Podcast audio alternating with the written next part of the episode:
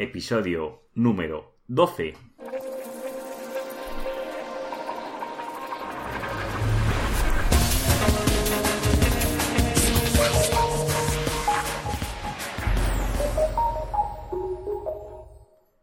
Muy buenos días queridos oyentes, nos encontramos un día más con un episodio nuevo de los podcasts de SEO Profesional, los podcasts donde hablamos de todo lo que concierne al posicionamiento web en buscadores y en otros canales, para que podáis posicionar vuestro proyecto en lo más alto de los buscadores de vuestro canal de YouTube, de Amazon, de la Play Store, de iTunes, de todo lo que concierne al posicionamiento web. Antes de comenzar, el programa, quiero mencionar que he recibido bastante feedback que queréis que comience con todo lo que es el posicionamiento ASO. Entiendo que, eh, que, conlleva o que tiene gran expectación todo lo que es el posicionamiento dentro de lo que es la Play Store o, o el iTunes, ¿no? Todo lo que concierne al App Store para que entendáis cómo podemos posicionar nuestras apps dentro de, las dos marketplaces más conocidas, que es la de Google y la de Apple, antes tenemos que entender bien los conceptos de los que es el posicionamiento, lo más básico del posicionamiento, ¿no? Porque veréis que todo lo que son las metadescripciones, lo que son los H1, los títulos, todo lo que conlleva una página web normal para posicionar, muchos casos son extrapolables a las dos marketplaces más conocidos, el Google y el de Apple. Con lo cual tenéis que tener un poquito de paciencia porque introduciremos datos y daremos muchos datos de cómo posicionar vuestros proyectos dentro de estas aplicaciones, pero tenéis que tener un poco de paciencia. Además, ya tengo previsto varios invitados que quieren venir a hablar sobre su posicionamiento en su App Store. Yo también tengo, no, no suelo hablar mucho de mis proyectos, pero yo también tengo mi, mi aplicación que estoy posicionándola eh, concretamente en el Google Play, que os daré más datos cuando hablemos más de los episodios del posicionamiento ASO. Yo os explicaré más datos de cómo funciona el proyecto, qué acciones estoy llevando a cabo y qué resultados están conllevando. Sin despistarnos, Quiero agradecer muchísimo, antes de nada, todas esas valoraciones que estoy recibiendo de iTunes. Os doy mil gracias, no, lo siguiente, porque me estáis dando una gran visibilidad y agradezco muchísimo todas esas valoraciones. Si has hecho esa valoración ya, que sepas que estoy muy agradecido contigo. Y si aún no lo has hecho, te pido por favor que vayas a iTunes y realices esa valoración positiva. Te agradeceré muchísimo. Si no te sois miembro de la comunidad Apple, como también es posible, ya que Google o, Google Play también acapara, o los Samsung más que Google Play, acapara gran parte del mercado, os recomiendo, si no la tenéis instalada, la aplicación de Evox. Y ahí me podéis realizar también vuestras valoraciones, más que valoraciones son likes, que también me están ayudando a ganar mi pequeño hueco dentro de esta plataforma de Evox. Comenzamos sin más dilaciones y hoy volvemos a la búsqueda de palabras claves perfectas. Hoy vamos a continuar con la parte 2. Si no has escuchado la parte 1, te recomiendo que vayas a la búsqueda de palabras clave perfectas, parte 1, que os dejaré, os dejaré en las notas del programa. Ya que ahí voy a hacer una breve síntesis de lo que se hablaba ese programa, pero sobre todo era encontrar las palabras clave para posicionar nuestra página web y la buscamos a través de la plataforma de Google que nos ofrece AdWords, el planificador de palabras clave, y ahí podíamos encontrar las palabras sugeridas que nos da Google. Pues es muy importante porque ahora lo que vamos a elaborar es un fichero Excel de todas estas herramientas que nombré en el programa anterior y de algunas que os voy a nombrar hoy que se quedaron en el tintero. Y con todo eso lo que vamos a montar es un super Excel con miles, pero miles de palabras clave que luego vamos a filtrar y analizar cuáles son las más recomendables para nuestro negocio que se pueda posicionar online. Y más que solo las palabras clave, las palabras que más convierten. Cada vez Google está haciendo más énfasis de no posicionar palabras clave. Y cada vez que intentamos sobreoptimizar, sobre todo a nivel del inbuilding, todo lo que son las palabras clave aquí con mucho ojo, porque que los porcentajes o la diversificación de esas palabras clave no sea bastante amplio, nos podemos encontrar con una penalización. Sobre todo la era Pingu, ha hecho muchísimo daño en esto y antes sí que se podían posicionar muchos proyectos a través del link building, pero cada vez es más complicado y más complejo sobre optimizar estas palabras clave. Con lo cual, lo que le tenemos que dar es una gran relevancia a la arquitectura de nuestra página web, cómo organizamos todas estas palabras claves dentro de nuestra página web. Y para esto es muy importante de todo el listado este del Excel que vamos a sacar, cómo las vamos a organizar. Pero no me quiero adelantar. Comenzamos con las herramientas y luego vamos por partes. Eh, el feedback que he recibido por vosotros, sobre todo un compañero me ha, dado una herramienta que me descuidé la semana pasada. Bueno, no es que me descuidé, yo no la, no la conocía, por lo cual era difícil que os pudiera hablar. Se llama hypersuggester.com, que os dejaré el enlace en las notas del programa. Esta herramienta la he incluido gracias al feedback que he recibido a través de un oyente. Te doy mucho, eh, te agradezco mucho que el feedback recibido contigo, no te digo, no te menciono el nombre porque sé que quieres permanecer en el anonimato, pero agradezco mucho ese feedback porque ayudas a agrandar el programa con aportaciones vuestras que no solo sea un monólogo mío. HyperSuggester es una herramienta que te permite eh, investigar las palabras clave pero a nivel de preguntas. Eh, bueno, tiene varias opciones. Puedes ver las, las preguntas. No, las preguntas no. Puedes ver la búsqueda de palabras clave, ya puede ser en Google Shopping, en YouTube o en Google. Además, te permite las preguntas, ¿no? Es decir, preguntas y respuestas. Y esto pues, puede venir muy bien pues, si somos un blog o un blog o una tienda online que vendemos, por ejemplo, raquetas, qué, preguntas se hacen sobre las raquetas para incluir pues estas palabras clave a nuestra página web e intentar posicionar todas estas palabras a nivel de long Pues ahí os lo dejo, Hypersuggester. También, ahora hemos hablado de varias herramientas o bastantes herramientas a la hora de buscar estas palabras clave. Pero no hemos dejado una parte importante, que es la hora de investigar las palabras clave que posicionan nuestra competencia.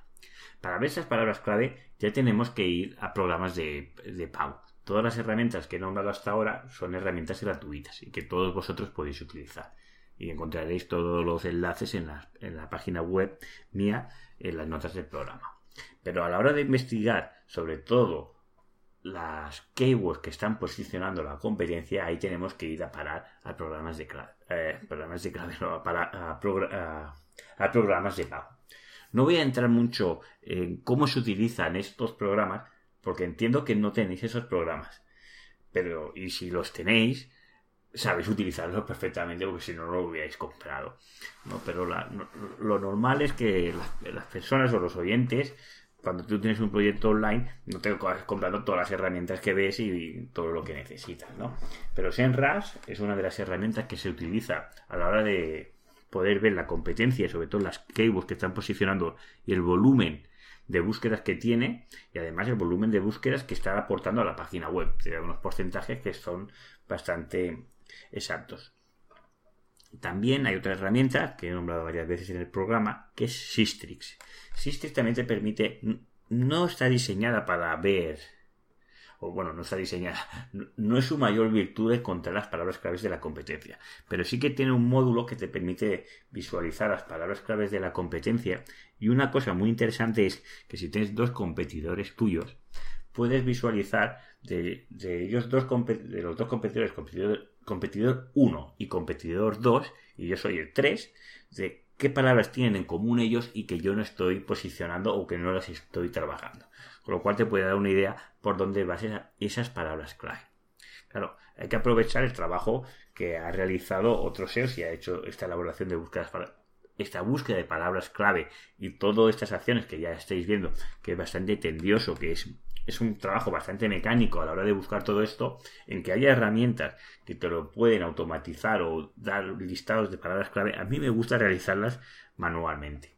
Pero bueno, esto va a gustos de cada uno. Antes de nada, recordad, tenéis, podéis buscar estas palabras clave a través de estas dos herramientas de SEMrush y de Systrix para encontrar y localizar las palabras que le están llevando tráfico a la página web de nuestros competidores. Cuando hablo de competidores, que esto es una consulta que me realicéis bastante, hablo de los competidores a nivel online. Muchas, muchas veces cuando tenemos un proyecto offline, la tienda tradicional o nuestro negocio tradicional, y queremos pasarnos a, al nivel online, ¿no? que Google y los buscadores nos encuentren, nos pensamos que nuestros competidores es la competencia en el mundo offline y normalmente no es así. Sobre todo, si yo tengo una tienda, pongamos por ejemplo, de electrónica o tengo una tienda de zapatos o tengo, no sé, un cualquier tienda, pues no, seguramente tu principal competidor a nivel online sea Amazon y no sea la tienda que tienes tres calles más abajo, que es la que te hace la competencia a nivel offline. Y esto pasa cada uno, cada, cada, mercado tiene, bueno, cada nicho de mercado tiene sus competidores, pero sobre todo a nivel de tiendas, pues Amazon está acaparando la gran parte de esas búsquedas a, nivel de número uno de, de, posicionamiento. Y tenemos que tener en cuenta quién son nuestros competidores para realizar estrategias para poder si es factible superar a esos competidores. ¿De acuerdo? Con lo cual, lo importante, después de realizar todas estas búsquedas, es filtrar las palabras clave las que mejor convierten o capten clientes para nosotros. Es decir, si yo quiero posicionar, voy a poner un ejemplo, me pongo yo mismo, que así es lo más, lo más fácil, ¿no? Después de encontrar todas estas miles de palabras claves que tenemos introducidas en una hoja de cálculo que hemos introducido anteriormente, que todo eso lo tenemos ya en varios Excel que hemos montado ya todas en forma de lista y tenemos, no sé, 10.000, 12.000, 15.000 palabras clave, que es el número más o menos que debéis de tener. Si tenéis, no sé, 100, 200 palabras clave, son insuficientes, tenéis que buscar más. Sobre todo repasaros las herramientas que he utilizado para ampliar mucho más la búsqueda de palabras clave. Cuando tenemos todo este espectro de palabras clave muy, muy amplio, es cuando debemos de comenzar a filtrar. Antes de filtrar, yo lo que hago es cuando tengo todo este listado, me voy otra vez al planificador de palabras clave y las voy cogiendo. En, las copio y las pego en, en, mil en mil, porque el planificador de palabras clave tiene un límite de mil palabras a la hora de sugerir sugerencias, ¿no? Introducir, para, eh, introducir keywords, ¿no? Ya, ya, no te sugiere porque ya da por entendido que cuando le introduces mil palabras clave no hace falta que le sugieras que ya las sabes tú mejor que él qué palabras clave necesitas. Cuando introducimos todas esas palabras clave nos dará un valor, nos dará un valor de búsqueda, un volumen de búsqueda, también nos dará un valor del coste por clic aproximado y son valores que tenemos que armar una, una hoja Excel y tener todos esos datos apuntados. Porque luego lo que haremos es ordenar estas búsquedas por la competencia que tiene en AdWords, que no significa que porque no tenga competencia sea una keyword mala o que no o porque no se esté pagando en AdWords que no sea una palabra que se pueda convertir. Pero depende del nicho, pues tendrás más competencia o tendrás menos, dependiendo a dónde te quieres dirigir. A veces en palabras clave muy industriales y esto, el AdWords es, no es muy significativo. En cambio, en cosas de tecnología, pues sí que es más normal. O sea que no os fijéis solo en el AdWords. Es un valor que tenemos que tener, pero no es determinante. Ordeno ese listado que tenemos en Excel de mayor número de búsquedas, volumen de búsquedas, a menor número. Nos daremos cuenta que tenemos una gran parte de ese listado que prácticamente no tienen búsquedas o tienen cero búsquedas. Pues todas estas las eliminamos.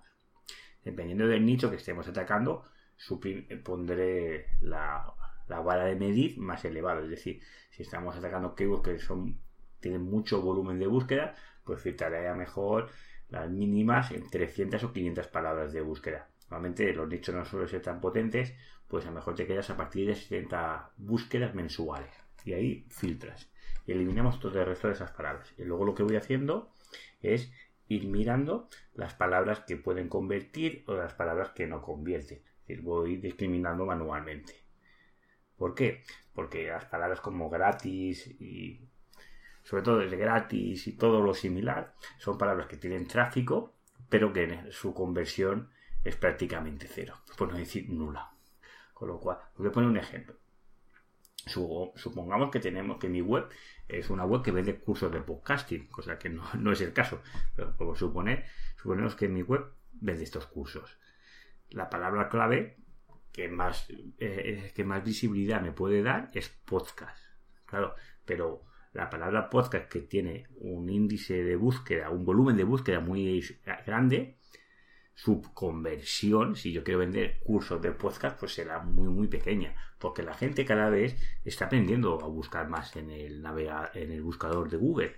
Ya pones palabras, pues, de cola más larga, pones cursos de, de podcast, cursos de podcast en tu localidad o cursos de podcast online, o lo que se te ocurra. Debemos de seleccionar palabras según el nicho de mercado que queramos atacar, pero si es una tienda, pues todo lo que es comprar, comparativo, todo lo que son palabras informativas, como os había dicho en el primer grupo, yo haría esto que os he contado hasta ahora, lo separaría uno en palabras informativas y otro en palabras de compra. Y realizaría dos. Uno que sería para la tienda y categorías y otro que sería para el blog. Buscar esas palabras informativas para luego pues, eh, redirigir, esa visita hacia la tienda. En el caso de ser una web corporativa o que no sea una tienda, pues buscaría esas eh, keywords informativas también para posicionar pues eh, la página web. Después de todo este filtrado de las palabras clave de las ganadoras, de las perdedoras, nos quedará un listado de palabras bastante amplio. Pero claro, no todas esas palabras tienen el mismo volumen de búsquedas y no todas esas palabras tienen el mismo valor para nosotros. Eh, y tenemos que reflejar qué palabras son más importantes para nosotros, que normalmente son las palabras que tienen más búsquedas. También hay que ser consciente que si es una página nueva no podremos atacar inicialmente las palabras más competidas que tienen más búsquedas porque no las vamos a poder posicionar, por lo menos a corto plazo, sí que a medio y largo plazo, pero no inicialmente, ya que ser una web nueva no tiene autoridad y tendremos que ir a buscar esas palabras de cola larga. Pero sobre todo lo que tenemos que indicar a Google qué palabras son las principales, cuáles son secundarias y cuáles son lontes. Y así ordenamos la arquitectura de nuestra página web acorde al volumen de búsquedas que tiene cada keyword. ¿Cómo ordenamos esto? ¿Cómo ordenamos eh, la prioridad a unas keywords y cómo le decimos a Google que unas son principales y otras son secundarias y otras son lontes? Pues a través de la arquitectura web. Hay que tener en cuenta os dejo un gráfico, una imagen en, las, notas del programa o en el propio post que para generar este podcast que cuando hay mucha competencia o el, volumen es muy alto, la palabra normalmente es individual, es decir, que es solo una palabra. Y, según vamos añadiendo más términos a esa palabra, a esa frase, ¿no? Vamos construyendo más palabras y construimos una frase, es una frase de dos o tres palabras, una frase descriptiva o una frase natural que suelen ser las frases. Son frases que contienen varias palabras que son más descriptivas y que conllevan un alto índice de conversión, con lo cual son las que más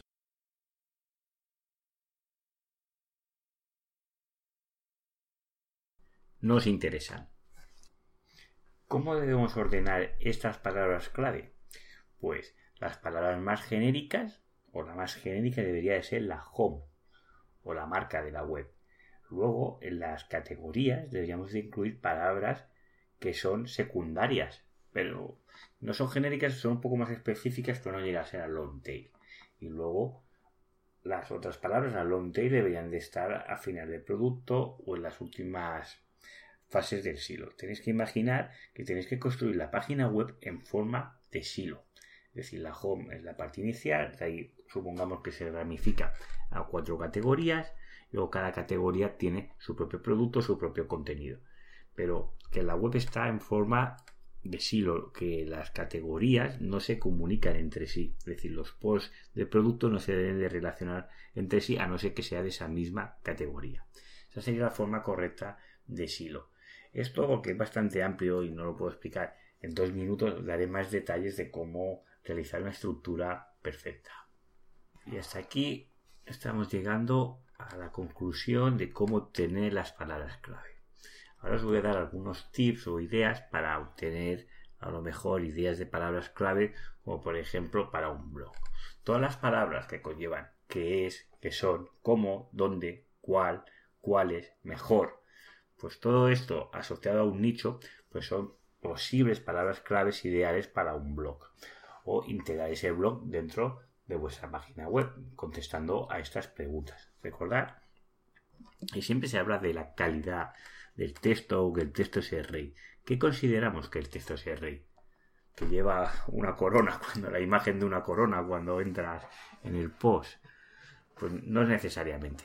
Normalmente cuando hablamos que el, contenido sea rey, cuando un usuario está satisfecho es cuando tú tienes una duda. Hay muchas posibles soluciones, pero una de ellas y la más habitual es cuando tú tienes una duda, entras en un post, lees ese post y te soluciona esa duda o te da los pasos a seguir para solventar esa duda. Ahí está cumpliendo con la función de que es el rey, porque tú ya dejarás de buscar esa palabra clave o esa búsqueda y te irás a hacer otra cosa que, que, que te interesa, pero no continuarás buscando más sobre esa palabra clave. Y bueno, compañeros, pues hasta aquí la búsqueda de palabras clave.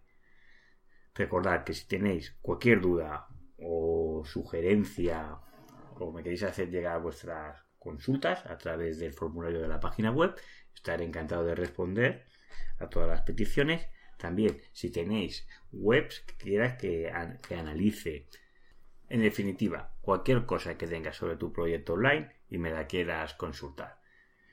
Sobre todo, darte las gracias por estar ahí, al otro lado, y, gracias a ti este podcast es posible. Sobre todo, agradecerte las valoraciones de 5 estrellas y si aún no lo has realizado, te agradecería que valoraras este podcast con la máxima distinción que son las 5 estrellas de iTunes.